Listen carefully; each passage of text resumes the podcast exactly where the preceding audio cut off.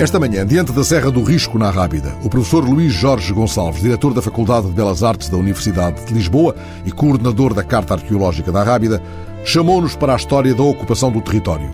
Os sinais dessa ocupação afloram aqui e além por entre este esplendor de verde com mar em fundo. Muitos permanecem escondidos debaixo dos nossos pés, mas é verdadeiramente empolgante ir percebendo a cronologia de uma ocupação tantas vezes inspiradora. Povoada desde tempos pré-históricos, ela foi lugar de refúgio de fenícios, foram encontradas tábuas árabes nas suas grutas, foi aconchego de anacoretas e de poetas. Não apenas dos sempre citados Frei Agostinho da Cruz e Sebastião da Gama. Há um poema lindo que se chama precisamente A Rábida, de Alexandre Herculano, que eu costumo ler muitas vezes quando estou nesta nossa Serra do Risco, onde estamos, em que eu, eu ainda hoje estou a ver a paisagem que ele estava a descrever. Então, o começo é esta paisagem que ele estava a ver, não é? Salve, ó Val do Sul, saudoso e belo.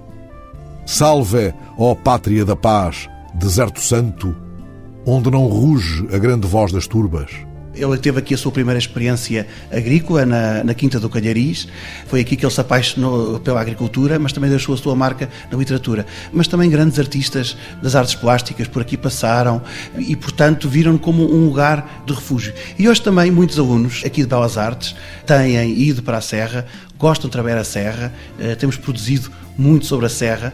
Eu, muitas vezes, quando faço essas intervenções aqui na Serra com os alunos, venho, fazemos passeios, fazemos piqueniques, vamos tentando também racionalizar o que é a Serra, ou seja, explicando como é que é a sua geologia, como é que é a sua botânica, como é que é a sua ocupação humana e depois, a partir daí, entra o, o outro processo a seguir, que é o processo de descoberta de cada um desta Serra, não é? Mas essa percepção da ocupação humana tanto nos pode levar para o interior das grutas, como se faz a dois palmos do chão a partir de cacos encontrados entre as ervas, que se constituem indícios por vezes inesperados. E hoje é possível estabelecer um roteiro das joias da coroa, da passagem do homem e do tempo por esta serra. É muito engraçado nós vermos como é que é a ocupação da Serra, eu vou fazer isto de forma muito rápida, mas isto é a história em 5 minutos ou menos ainda, não é?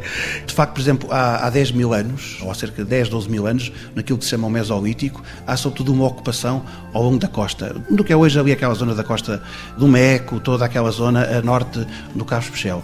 Depois, há 7 mil anos, quando começa a agricultura, os homens vão ali para aqueles planaltos que estão hoje ali da Azóia, vão ali também para a Serra do Risco, portanto vão sobretudo ocupar essas áreas. Na Idade do Bronze, grosso modo, 1500, 1000 antes de Cristo, os homens eh, vão começar a entrar verdadeiramente na serra, não é? Vão penetrar. E então é uma ocupação intensíssima. Eu diria que antes andaram à borda da serra porque era difícil de ocupar, mas na Idade do Bronze entraram mesmo na serra e de facto vamos ter a ocupação do homem ao longo de toda a serra. E qual é o lugar marcante da presença humana na Idade do Bronze? A joia da Idade do Bronze talvez seja o chamado Castelo dos Mouros, que é um, um sítio alto onde ninguém vai viver, porque de tão agreste que é, mas com uma paisagem absolutamente fantástica sobre todo este vale aqui de Azeitão, sobre o Vale do Risco, sobre Lisboa, portanto, em que eles estavam protegidos, não é? Também um povoado que existe sobre o Portinho da Rábida, quase a pico o Portinho da Rábida, com a mesma estratégia, não é? O medo, portanto, que havia, de facto, naquelas populações e que se nota que elas se instalavam por medo, mas eles ocuparam a serra. Eu, eu diria que houve aqui um Estado. Aliás, se nós imaginarmos, e estamos a falar da, da mesma época das guerras de Troia, não é? Estamos a falar daqueles reinos como o reino de, de Agamemnon, o reino de Ulisses, etc., não é? Houve aqui provavelmente algo assim muito parecido, um Estado parecido com esses, um micro-Estado, entre aspas. Uma é? serra-Estado. Uma serra, entre aspas, Estado, com o que isso quer dizer naquela época da pré-história, não é? Não, não é um Estado organizado, sem escrita, não estou a falar nada disso. Mas houve aqui um povo organizado nesta serra que teve a serra como seu centro, não é? E é esse mesmo povo que vai contactar com os fenícios. E, e, no fundo, agora invertendo a nossa história com o Brasil, que é um, um país que eu tanto amo, eu diria que um dia os fenícios chegaram aqui como eh, os portugueses chegaram depois mais tarde ao Brasil a encontrar os indígenas e eles encontraram cá também esses indígenas. Nós brincávamos um pouco, é o povo da cerveja que estava aqui, que encontrou o povo do vinho, não é? Que veio entretanto. E os fenícios fizeram, na zona mais segura do estuário do Sado, fizeram a sua feitoria em Abul, que hoje se conhece, vão fazer na Serra um santuário, que é a Lapa da Cova, por volta do século VII Cristo, vão fazer o seu santuário e depois o povo cá em cima. E pouco depois, esse, digamos, povo desaparece Ficaram, ao menos desse século VII a.C., muitas ânforas relacionadas com a produção do vinho. Aliás, nessa gruta, que é um santuário, que é a Lapa da Cova, a maior parte até do material eram ânforas eh, de vinho. Portanto, ou seja, parte do ritual passava por beber vinho, não é? E provavelmente aí os indígenas tomaram pela vez contacto com o vinho, nunca mais o quiseram largar, não é?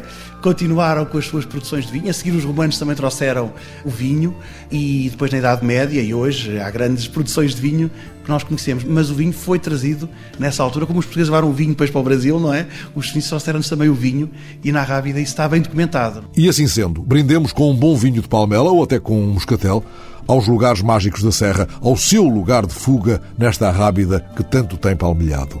O meu recanto da Serra, eu posso estar aqui uh, numa gruta, e vou dizer qual é a gruta que eu escolheria, que era a Lapa da Cova, onde temos que andar a partir uh, daqui da posição de onde estamos, cerca de duas horas a pé, e de repente estamos completamente isolados do mundo.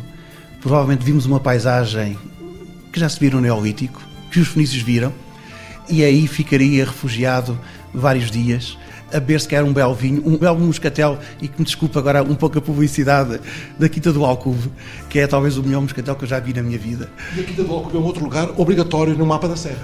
Eh, não só pelo vinho, mas também como grande sítio arqueológico, não é? Aí nós encontramos sítios do Neolítico, cá está nas bordas da serra, não é? E sobretudo também romanos, não é? Uma grande quinta ou uma grande uh, propriedade uh, romana, aliás tem um peso de lagar imenso. Foi também a quinta dos Távoras, não é? E depois dos Távoras passou para outros, mas que é também um, um daqueles grandes sítios da serra por todo o conforto que hoje nos dá pelas vinhas, pelas ovelhas, pelo bom queijo também, que é muito importante, é outro grande produto desta serra, que é o queijo, a par do vinho, e o pão. A gente não pode esquecer o pão. Aliás, pão, queijo e vinho estão aqui presentes. Eu que estou muito próximo de Sesimbra, em Sesimbra acontece uma coisa. Nós escolhemos o pão pelo nome do padeiro. Portanto, eu pergunto quem sítios é que a gente pode ir à padaria e dizer eu quero o pão da A, B ou C, não é? Não acontece. Despeço-me da Rábida com uma incursão pela freguesia do Castelo, a mais rural do Conselho de Sesimbra, onde se produz o mais famoso pão caseiro da região. E talvez volte a uma padaria na Azóia para reforçar a encomenda de farinha torrada. Deve ligar bem com o medronho de Monchique, meu próximo destino.